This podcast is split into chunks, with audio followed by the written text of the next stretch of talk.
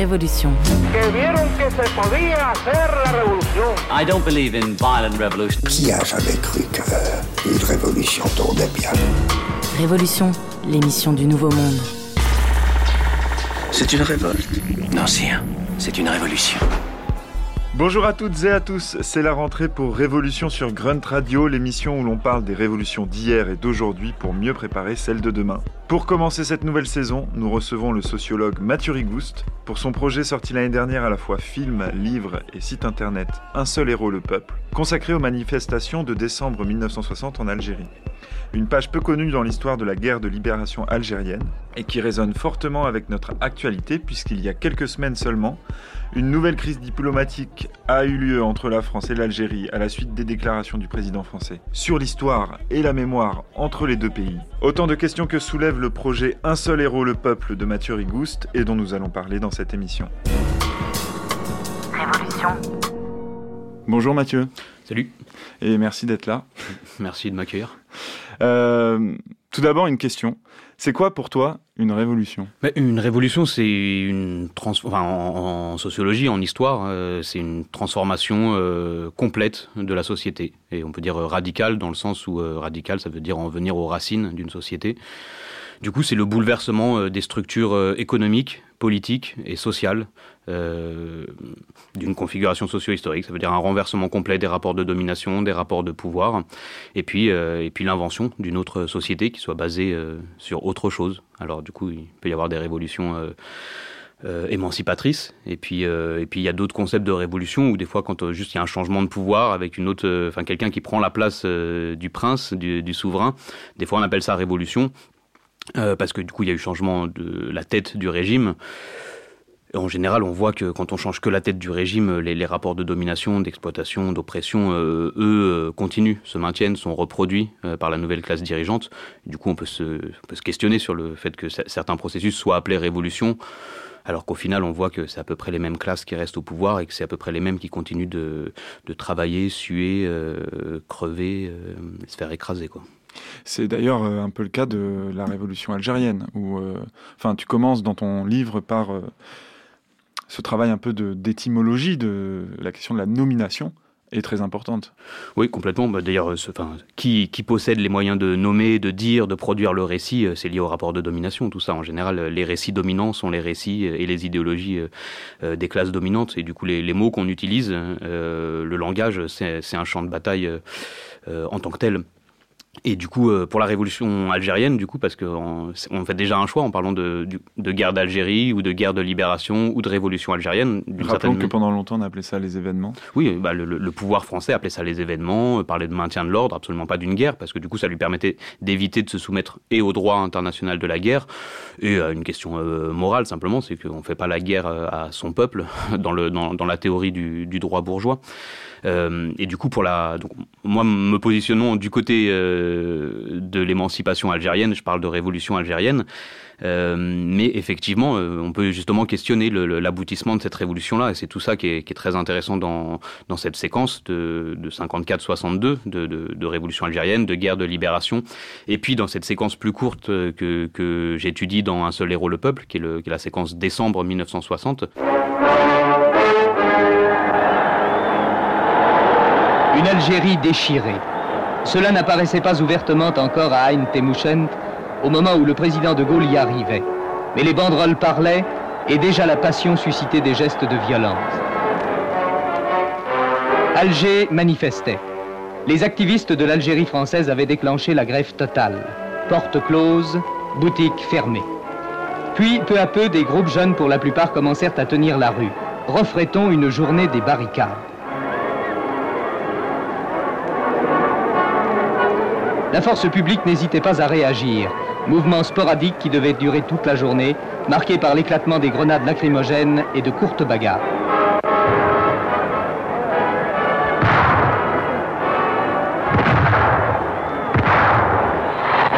Le général de Gaulle poursuivait son voyage d'information et d'explication. De Blida à Cherchel, où il allait rendre visite au sanctuaire de l'armée d'Afrique, il retrouvait partout l'accueil des populations musulmanes, mais aussi la présence de l'antagonisme douloureux Algérie française, Algérie algérienne. Alger marquait cette deuxième journée par une violence accrue. Barricades et bagarres.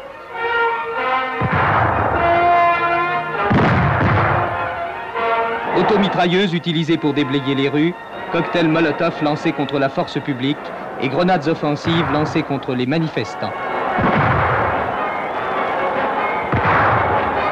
Le troisième jour, le général de Gaulle passait à Zédine, un village de regroupement, avant d'aller à Orléansville et à Oued-Foda. Tout le village était là pour l'accueillir. Il semblait que seuls, dans leur ville, les Européens heurtés par une politique d'un libéralisme audacieux puissent bouger. Généreuse illusion. Car au même moment, les quartiers musulmans d'Alger, intoxiqués par les meneurs du FLN, déclenchaient une journée de brutalité.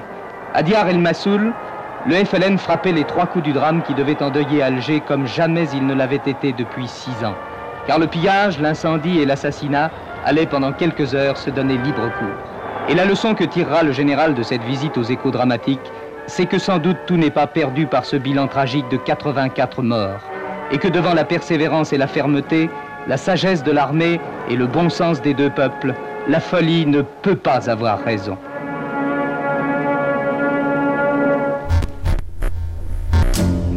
Que tu peux du coup euh, donc euh, rappeler un peu euh, décembre 60, on, en est où de, la guerre d'Algérie? C'est quoi le contexte? Alors, pour un petit peu cartographier le, le, champ de bataille en 60, donc on a un moment où l'indépendance, d'une certaine manière, est, quasiment acquise. En tout cas, le, le, peuple algérien commence à sentir que ça, va arriver, mais on ne sait pas sous quelle forme, parce que, euh, parce que la lutte a été acharnée, parce qu'on sent que l'État français a de moins en moins les moyens financiers, militaires, euh, de continuer cette guerre longue. Euh, en 60, ça fait déjà six ans, du coup, que, la lutte armée a été déclenchée en, en novembre 54.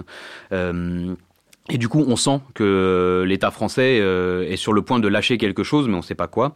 Et voilà. Et donc il y a des, y a des, des luttes aussi à l'intérieur de l'État français, où du coup, en gros, on a euh, le gaullisme et, et, de Gaulle, la fraction gaulienne, qui représente une partie de la, de la bourgeoisie française, qui elle considère que euh, il faut amener une forme d'indépendance néocoloniale, c'est-à-dire que, le, le, que la guerre en Algérie coûte trop cher et que le maintien d'une administration et de, de l'État français en Algérie coûte trop cher et que c'est pas possible parce qu'il y a trop de résistance, et donc de mettre en place une forme de sous-traitance, euh, c'est-à-dire un, un un appareil euh, algérien tenu par des Algériens, mais qui sous-traiterait euh, les, les, intérêts euh, énergétiques, politiques, diplomatiques, euh, financiers de, de, la France en Algérie. C'est la forme néocoloniale.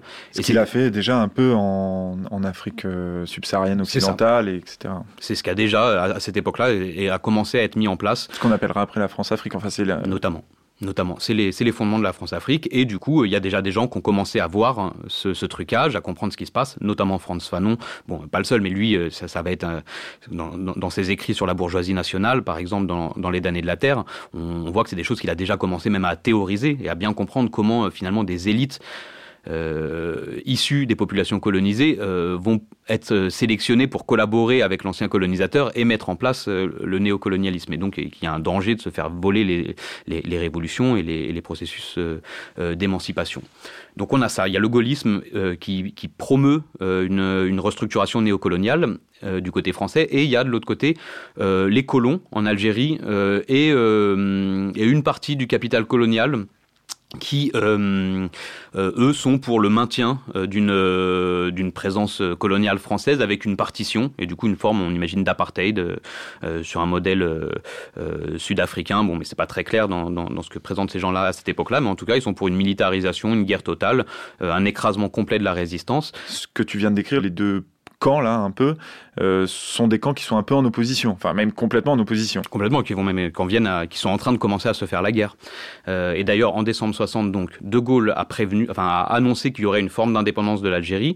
Donc le camp des ultras qu'on appelle à l'époque enfin ils s'appellent eux-mêmes les ultras donc les, les, les colons euh, d'extrême droite euh, qui veulent le, le, le, la mise en place de bon, ils appellent ça la remise en place de ce qu'ils appellent l'Algérie française.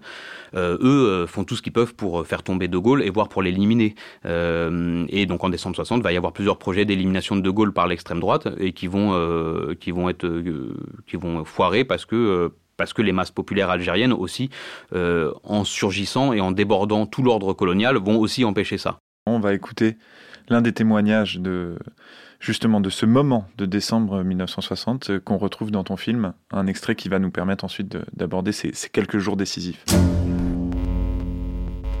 Puis à l'époque, les youyou, ça ne se faisait pas. On faisait pas des youyou parce qu'on était euh, en révolution. On était en guerre, on n'avait pas le, le droit d'être heureux, d'être joyeux. Il y avait des youyou, sauf s'il y a quelqu'un on entend quelqu'un est, est, décédé, il est mort en martyr, là on entend des youyou.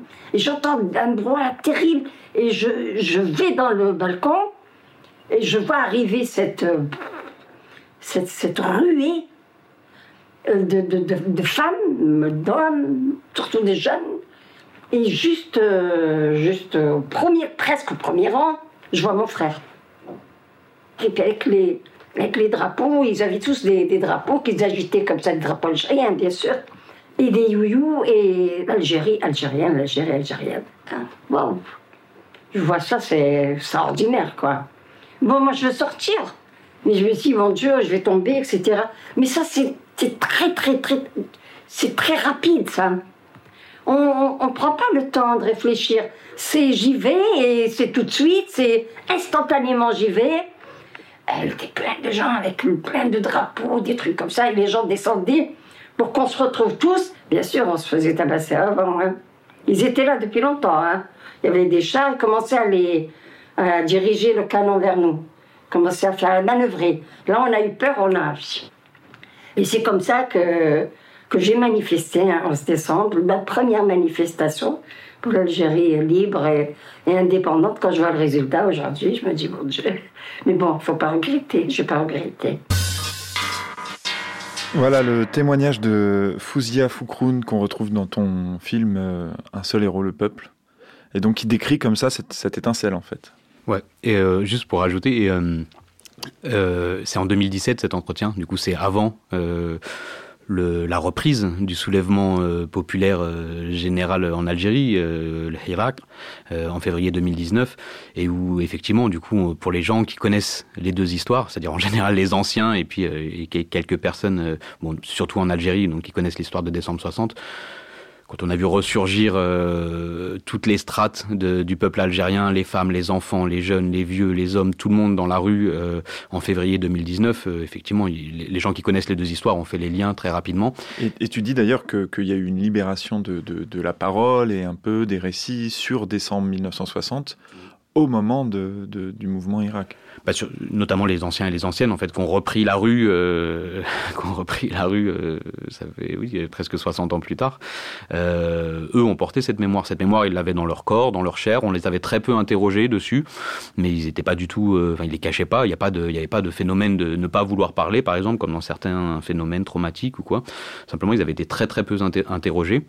Et du coup c'est des gens qui ont raconté euh, enfin dès qu'on leur a, leur ai proposé on racontait toute leur vie cette séquence là mais en général pour les entretiens qui ont été faits avant 2019, il y avait euh, ce regard aussi un petit peu désabusé et, euh, amer sur euh, sur le pouvoir algérien et sur le sur, avec l'idée c'était enfin ces personnes qui ont vécu ce processus révolutionnaire ont d'autant plus insistent sur le fait qu'elles se sont senties s'être fait voler la révolution. Et donc là Fouzia Foukroun est amer à la fin mais du coup pour le redire c'est avant 2019 et on a on s'est revu on s'est revu après février 2019 et, euh, et, et du coup j'ai des entretiens aussi avec elle euh, où elle raconte comment elle a rouvert les yeux sur la reprise du processus révolutionnaire. Et où bien entendu elle est beaucoup moins amère et même elle a des retours où elle dit euh, elle dit ah ben j'avais tort d'être amère sur le parce que c'est pas dans le film mais euh, son amertume elle est aussi à ce moment là concentrée sur la jeunesse algérienne où elle dit euh, où elle, est triste de, voir les jeunes tout faire et se mettre en danger de mort pour quitter le pays. Et euh, où elle le comprend mais en même temps elle est triste. Et, euh, où elle à ce moment là elle dit euh, elle dit non il faut rester et se battre. Euh, donc là on sent un petit peu une rupture et cette rupture en fait elle est elle est effacée par 2000 par la reprise du, du, mouvement révolutionnaire où en fait du coup Fouzia Foukoun et, puis sa génération se rendent compte que non la jeunesse est là qu'elle est déterminée à continuer à se battre à se mettre en danger aussi. On va pas s'arrêter. On se bat pour une vie digne pour une vie décente. On en a marre de la corruption.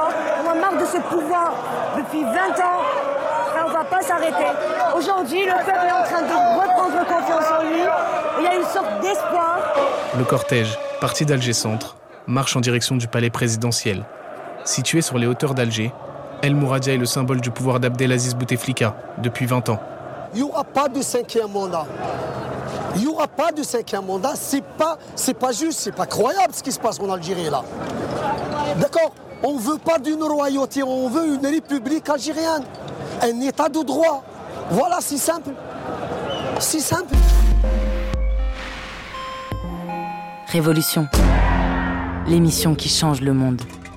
Et donc on va revenir à donc euh, ces jours de décembre. Je dis ces jours parce que euh, quand as commencé à éclore le récit donc de, ces, de, de, ce moment de décembre 1960, on parlait des journées, mais en fait c'est plusieurs semaines de, de, manifestations qui se mettent en place. C'est ça que révèle ton, ton enquête aussi. Aussi, complètement. Du coup, je vais, essayer de, de, résumer un petit peu ce qu'on trouve dans, la, dans cette recherche que j'ai menée pendant plus de sept ans et où du coup on voit qu'effectivement ça n'a pas duré une journée mais plus de trois semaines et que ça c'est pas juste à Alger et Oran comme on le considérait en général, mais euh, que ça a traversé vraiment toute l'Algérie, euh, des petites villes, même que ça, même dans, même dans des villages et donc c'est vraiment un, soulèvement euh, populaire généralisé.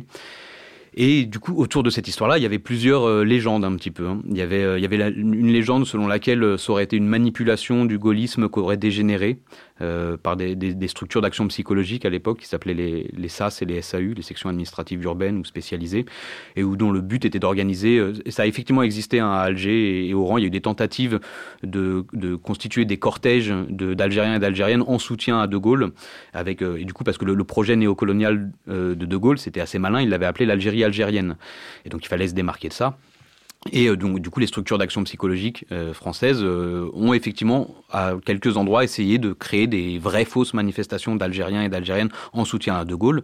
Mais même à ces deux endroits-là, par exemple, elles ont été débordées et on a des, on a des récits de, de participants à ces manifestations qui disent oui, oui, on a fait semblant au début et puis après on a débordé, on a lancé nos slogans. Et donc, bon, par exemple, un des slogans en rupture, c'était Algérie musulmane, justement pour s'opposer au concept d'Algérie algérienne de De Gaulle.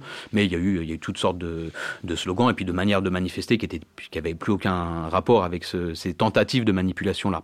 Et bon, de toute façon, cette légende tombe direct puisque euh, il y, y, a une insurrection dans toutes les grandes villes d'Algérie, enfin la plupart, dans un grand nombre de villes moyennes, où du coup à des endroits où il n'y a pas du tout ces, tentatives de manipulation là. Et donc on voit bien que c'est l'arrivée à terme d'un processus historique et pas euh, quelques tentatives de manipulation. L'autre euh, légende, c'est l'idée que ça, aurait été organisé par le FLN et donc ça, ça avait été tenu plutôt plus même par l'extrême droite française que par le FLN, parce qu'en fait, quand on creuse à peine les dirigeants du FLN à l'époque, en tout cas du, du GPRA, du gouvernement provisoire de la République algérienne, eux admettent à cette époque-là qu'ils n'ont rien vu venir. Je veux dire, en termes de l'insurrection euh, des masses algériennes, ils l'ont pas vu venir, qu'ils l'attendaient pas, qu'ils l'ont pas organisé, et voire même, il, il y en a un ou deux qui reconnaissent que ça les arrangeait pas tellement. Et d'ailleurs, on peut se le dire parce que c'est intéressant pour après, mais c'est Ferhat Abbas, le dirigeant du GPRA, qui, le 16 décembre, donc cinq jours après le début, six jours après le début de l'insurrection, appelle les Algériens et les Algériennes à rentrer chez eux, à arrêter de manifester et à laisser le nouvel État algérien s'occuper de l'indépendance. Mais du coup, quelle est l'étincelle qui amène à ce, à ce que les, comme le racontait le témoin que tu as interrogé, les, les Algériens sont, sont allés dans la rue? Il y, y, y a deux types en particulier que j'ai retrouvé d'étincelles. Il y en a une qui est euh, les ultras, l'extrême droite à cette époque-là, euh, dans, dans, leur stratégie de faire tomber De Gaulle. Euh, pour faire ça, ils, ont, euh, ils veulent obliger le pouvoir politique français à déployer les, les régiments euh, militaires qui sont acquis aux ultras, qui sont acquis à l'extrême droite, euh, de les déployer en ville. Et donc il y, a une, il y a une stratégie de guérilla urbaine de l'extrême droite qui est d'attaquer différents endroits dans, le, dans les grandes villes algériennes, des endroits, des, des lieux politiques, mais aussi d'attaquer les, les musulmans, les Algériens musulmans, les colonisés. Euh, donc pour forcer le pouvoir politique à déployer euh, les, troupes et des troupes qui donc serviraient un coup d'État euh, d'extrême droite, feraient tomber De Gaulle et permettraient de mettre en place ce qu'ils appellent l'Algérie française à cette époque-là. Et donc les ultras agressent euh, partout où ils peuvent, notamment dans les grandes villes, enfin dans, les villes où en tout cas il y a des quartiers euh, ségrégés, des quartiers musulmans, les ultras agressent les, les colonisés dans la rue. Et euh, comme il y en a à toutes les époques, il y a des résistances, mais là, il y a une série de contre-attaques même. C'est-à-dire les, colonisés, euh, les gens se réunissent et contre-attaquent face aux ultras. Et du coup, il y a, plusieurs histoires dans plusieurs villes d'ultras qui se font, euh, enfin, qui, qui, prennent la fuite, qui vont se réfugier dans leur quartier, qui sont poursuivis au début par quelques jeunes, puis finalement par une foule entière qui finit par donc mettre en déroute ces militants d'extrême droite et à les renvoyer dans leur quartier où ils vont se cloîtrer. Ça, c'est les premières étincelles. Notamment dans certaines villes comme euh, Alger, ça va donner lieu à des débuts de cortèges qui vont faire le tour des quartiers ségrégés euh, et les gens vont sortir et donc ça va donner lieu à des premiers très grands cortèges et là pour le, coup avec une, situation qui est quasiment inconnue dans, toute l'histoire de, l'Algérie coloniale avec des, cortèges massifs euh, composés de différentes strates des classes populaires et qui vont envahir les, quartiers interdits, qui vont se confronter aux colons ultras, à la police, puis à l'armée. Ça, c'est les premières étincelles les autres qui, sont, qui, mis, qui ont mis le feu, qui ont impulsé tout ça, mais qui sont finalement moins des étincelles dans le sens de on ne sait pas trop d'où ça vient, c'est des formes d'auto-organisation et notamment pour celles que j'ai retrouvées, euh, notamment d'adolescents, euh, de lycéens, de lycéennes. Euh, il faut se rappeler, hein, bien entendu, par rapport au récit, à la fiction colonialiste, que une, absolue minorité d'Algériens et d'Algériennes a accès à l'école et aux études supérieures, et que pour celles et ceux qui y ont accès, ils continuent à s'y maintenir, ils sont ségrégés à l'intérieur même de l'école, ils y vivent des, rapports d'oppression raciste, etc. Et donc parmi ces, parmi ces, ces étudiants, ces élèves, c'est surtout des lycéens ou des lycéennes, et eh ben, euh, quelques jours avant l'arrivée du général de Gaulle en Algérie, donc le, le 9 décembre 1960, s'organisent entre elles et eux, se retrouvent euh, dans des caves, dans des cafés, euh, euh, et puis euh, se préparent à ce que le, le 9 ou le 10 décembre, à se retrouver dans des endroits, à descendre des drapeaux qui ont été confectionnés à l'avance, des drapeaux algériens, donc il faut les cacher, euh, et puis à un moment surgir, c'est-à-dire une dizaine de jeunes, une douzaine, une quinzaine, et à un moment sortir dans la rue, commencer à lancer les, les slogans, Tahia al-Jazaïr, vive l'Algérie, des choses comme ça, euh, sortir les drapeaux. Et il faut se redire pour bien comprendre que tout ça, ça veut dire se mettre en danger de mort à l'époque. Il faut avoir ça en tête. C'est pas juste des manifestations en décembre 60. Sortir dans la rue avec un drapeau algérien en criant Tahia al-Jazaïr, c'est prendre le risque de se faire abattre euh, instantanément. À partir de 1959, euh, ma famille a été décimée, plus que décimée. Mon frère Mohamed va être tué, mon père va être tué. Mon père avait 54 ans quand il a été recherché, donc il y avait une répression féroce. Euh, le deuxième bureau arrêté, torturé à mort, il jetait les cadavres des, victimes, euh, souvent en plein air ou alors à peine enfouis dans, dans une décharge mitoyenne à, la, base, leur base militaire. À partir de, de 1960, euh, ma, mère, nous avons été arrêtés, pris, en otage, quasiment en otage, parce qu'on pensait que mon père allait se constituer prisonnier. Nous avons été euh, séquestrés pendant huit mois, huit mois durant lesquels nous avons été torturés euh, très cruellement, ensemble, c'est-à-dire qu'on nous torturait devant ma mère et vice-versa. Et lorsque mon père a été tué, dénoncé par, par des, informateurs du deuxième bureau, son, sa dépouille a été attachée sur le capot d'un Alstrak. Il a été transporté à Goraya devant la mairie, où il a été euh, euh, euh, par des badauds, euh, disons, excités par, par les officiers du deuxième bureau, en présence du maire et du conseil municipal et des gendarmes. Et puis nous n'avons pas pu récupérer son, cadavre. Et donc, euh, quand on est sorti de prison, euh, ma mère et moi, ma mère était dans un état, ne pas, n'était plus autonome. Quoi. Vous êtes toujours dans l'émission Révolution de Grunt Radio. On vient d'entendre le témoignage d'Aïssa Nedjari, extrait du film Un seul héros le peuple de Mathieu Rigouste, notre invité aujourd'hui.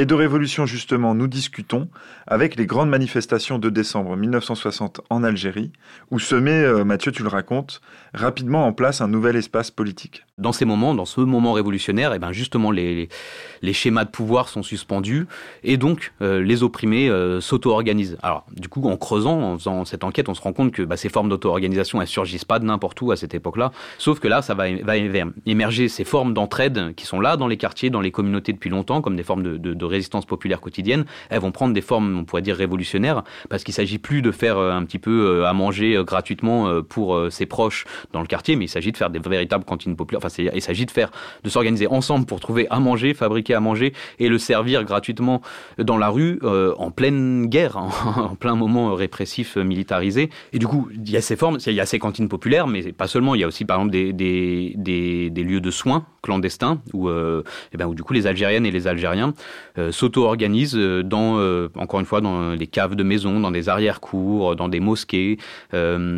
pour faire des centres de soins, du coup avec du matériel médical qui a pu, qui a pu être détourné par des infirmières algériennes, par des, aussi par des, par des Français anticolonialistes. Et du coup, en fait, se mettent en place d'une certaine manière les, les premiers hôpitaux par des Algériens pour des Algériens dans un cadre de, dans un cadre révolutionnaire comme celui-là où tout est chamboulé et où l'urgence est à tous les niveaux. Ça va toucher aussi par exemple la gestion de la, des médias étrangers, euh, parce que du coup, comme, euh, on sait que De Gaulle vient, on sait qu'il y a ces enjeux-là, il y a des médias du monde entier qui sont là à, à ce moment-là et qui surtout attendent euh, le surgissement de l'extrême droite et attendent, viennent filmer, viennent, viennent voir ce qui va se passer, en tout cas entre l'extrême droite, le pouvoir gaulliste et les Algériens. Mais ils n'ont pas le même rapport aux Algériens et aux Algériennes que les médias français, bien évidemment. Ils sont plus à l'écoute d'une parole algérienne que les médias dominants français, forcément. Et du coup, les Algériens et les Algériennes vont s'organiser eux-mêmes euh, pour gérer ces médias. Alors, encore une fois, avec des gens qu'on appelle des militants FLN, mais qui à l'époque sont pas du tout des cadres, sont juste des gens qui se sont auto-formés dans la Révolution. Et puis surtout, bah, avec euh, les habitants des quartiers, où euh, on a des récits de, gamins qui sont mandatés pour aller pour repérer les journalistes étrangers. C'est pas très compliqué, mais pour les ramener petit à petit vers certains endroits de certains quartiers dans lesquels ils vont être mis face à des gens qu'on considère comme légitimes pour expliquer les buts de la révolution algérienne, le but de ces manifestations, etc. Et du coup, pour pouvoir produire un discours légitime du point de vue de la révolution algérienne auprès des médias étrangers. Voilà, donc ça, touche vraiment à plein de à plein de niveaux où on voit que le, prolétariat colonisé font émerger une, une, une entité socio-historique euh, étrange qu'on pourrait appeler le peuple, et qui à ce moment-là, en tout cas, euh, se fait appeler le peuple, et qui ressemble à, au surgissement d'une masse gigantesque dans les rues interdites et qui, euh, peut-être on va y venir, mais qui est décrite par les témoins et les participants de l'époque comme, un, comme une sorte de corps commun, comme, un, comme une entité commune, euh, mue par une même énergie, une même euh, soif de liberté. On va revenir sur cette victoire politique et historique, mais avant ça, nous allons écouter ton choix musical, Mathieu, HLM de Lunatic. Vous êtes bien sur Grunt Radio, dans Révolution, l'émission qui change le monde ça soit clair. Si rap c'est un pour la rue, deux et trois pour la maille, frère. T'attends pas à me voir faire le pantin sur scène. Laisse ça au putain, avance de façon obscène. Du matin jusqu'au soir, neuf de tout au scène. Traîne dans mes stands, Smith blanches. Avec les raps à de ma branche, marche en silence. Toujours à penser. Peu d'argent donc peu de dépenses. Quand tu comprends ça, pour eux c'est niqué. J'amène ma stricte réalité. D'ici décor mon secteur, scat au ghetto plaster, ton poste récepteur. Je te rappelle juste, j'aime pas les flics, j'aime pas les blonds j'aime pas les matos. Attends, place une pour les frères au bagne. Donc je te disais, j'aimais pas les sourires trop aiguisés. J'aime pas les juges, les procureurs, leurs jeux truqués depuis l'Elysée. Analyse mes textes, canalise mes nerfs. Maintiens positive mon énergie. pas mon double, moi le sien et la force se multiplie. J'kiffe les business illégaux, l'ensemble caisse l'ego. Smoker des gros bouts de shit, après c'est le gros grave. Peu d'af sexe, biaf sec dans mon clan. C'est la haine, j'peux pas faire mieux que mon rap de banlieue. J'rappe comme j'cause, haine à grosse dose, la rage comme guide. C'est pour ça que j'parle toujours des mêmes choses. Jazz de la zone prône, la guerre aux autres hommes. Ce qui parle trop mal shop, hop sous le trône. J'aime la grande vie, c'est la merde, mais je l'aime car c'est la mienne. Y a pas de bonheur sans problème. Réveil impulsif, Roule un spliff de second et je kick sur un beat de fond. Pas de lyrics de fils de pute. Insolent même sur mes bulletins, cousin, je suis le avec une plume. Faut que je passe au plan B. Veulent diviser mon peuple en deux, l'an deux, j'attends ça depuis l'ando. A-L-I, celui qu'on aime ou qu'on haït. Un jour je te souris, un jour je te crève. L-U-N-A-T-I, c'est oubli. Tous les ragots et chichi, pédale si tu veux doubler. Taf dur, mais avant réfléchi. Tu veux rappeler pourquoi et pour qui. La gloire, le cash, le sexe, tout ce qui en suit. Pour ça, tu donnerais ta vie, hein. À mon avis, petit, avant de penser à ça, garde tes manies. Reste simple, surtout observe comment je maîtrise et manie. La rime réanime le rap, juste pour ceux qui le croyaient mort. Au passage, place une case dédiée à mon propre sang, au Marmédi.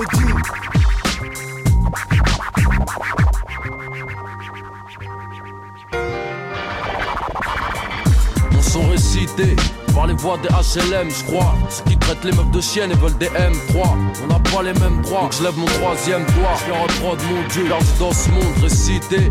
Par les voix des HLM, je crois. Ceux qui traitent les meufs de chiennes et veulent des M3. On n'a pas les mêmes droits, je lève mon troisième doigt. Je de mon dieu, perdu dans ce monde récité par les voix des HLM, je crois. Ceux qui traitent les meufs de chiennes et veulent des M3. On n'a pas les mêmes droits, je lève mon troisième doigt. Je reprendre mon dieu, perdu dans ce monde récité par les voix des HLM, je crois. Ceux qui traitent les meufs de chiennes et veulent des M3. On n'a pas les mêmes droits. Je lève mon troisième doigt. Je vais reprendre mon dieu vers dans ce monde récité.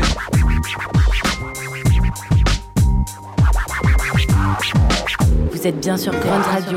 HLM 3, l'album Mauvais Oeil euh, de Lunatic. Tu as grandi à Gennevilliers et tu, tu, tu insistes souvent pour dire euh, que bah, ton histoire personnelle influence aussi tes, tes travaux de recherche et euh, que ce soit euh, sur euh, ce travail sur l'Algérie mais aussi sur euh, la domination policière et l'ennemi intérieur qui, qui a précédé euh, ça.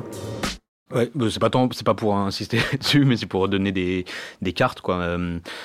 Je pense que de, notamment quand tu quand tu quand tu bosses sur ces sujets-là et euh, en général quand tu fais de l'enquête en sciences sociales, moi je pense que c'est important voire indispensable, mais chacun fait comme il veut de- d'expliquer d'où il parle, qu'on sache euh, c'est quoi les parcours socio-historiques, c'est quoi la position de chaque personne dans la société, parce qu'en fait les places qu'on occupe euh, ont un lien avec ce qu'on produit comme comme savoir. Comme moi pour moi je pense que c'est fondamental, mais chacun fait ce qu'il veut de d'expliquer d'où on parle quand on prend la parole, quand on quand on écrit, quand on fait des, des films, enfin quand quand on produit quoi que ce soit, en fait qu'on sache quelle place on occupe dans la société, c'est quoi nos parcours, parce que parce que ça ça a une influence, hein, ça, ça joue énormément. Je pense que ce qu'on produit c'est lié à lié à nos idées, c'est lié à notre travail d'enquête par exemple, mais c'est lié aussi à à qui on est sociologiquement et historiquement, et du coup bah par exemple en travaillant sur sur l'Algérie en ayant une condition de blanc en France. Je pense que c'est important de, se raconter ça. Moi, en général, je raconte aussi que du coup, je suis d'une famille euh, juive algérienne, qui montre que ça, il y a aussi des hybridités. Par exemple, nous, moi, dans ma famille, on a, ma famille a subi et le colonialisme algérien et l'antisémitisme de l'État français.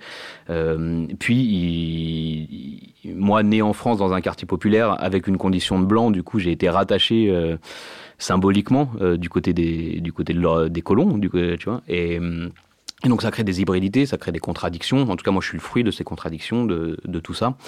Euh, et d'autant plus avec une condition, avec un prénom et, une, et un faciès qui est considéré comme blanc euh, dans la France contemporaine, en ayant grandi à Gennevilliers dans un quartier populaire. Pareil, ça donne des, des, conditions, des positions qui sont, contradictoires en tout cas.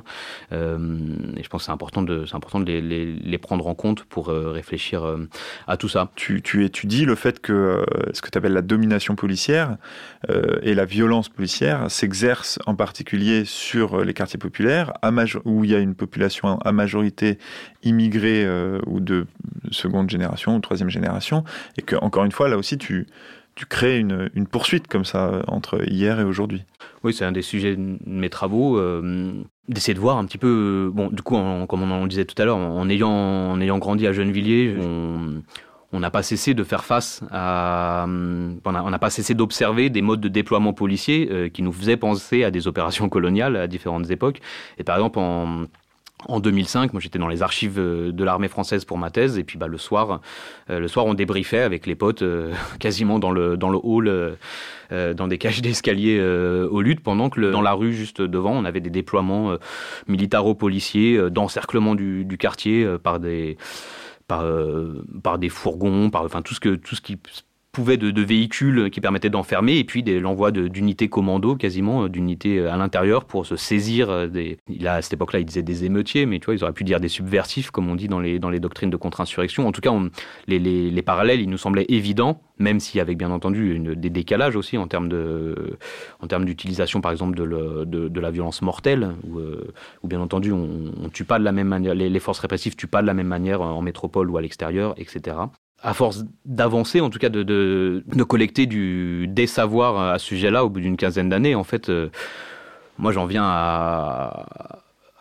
autour d'un modèle qui considère qu'il y a une colonialité euh, permanente, euh, extérieure et intérieure dans toute l'histoire du colonialisme et de l'État français. Et du coup, comme on le disait tout à l'heure, en fait, dès le début, c'est-à-dire le- les premières phases de construction, d'accumulation euh, euh, du capital qu'on qu'on donnait naissance à ce système économique se font dans l'esclavage et la, colonisation. Et jusqu'aujourd'hui, euh, l'État français est engagé dans des déploiements néocoloniaux à l'extérieur.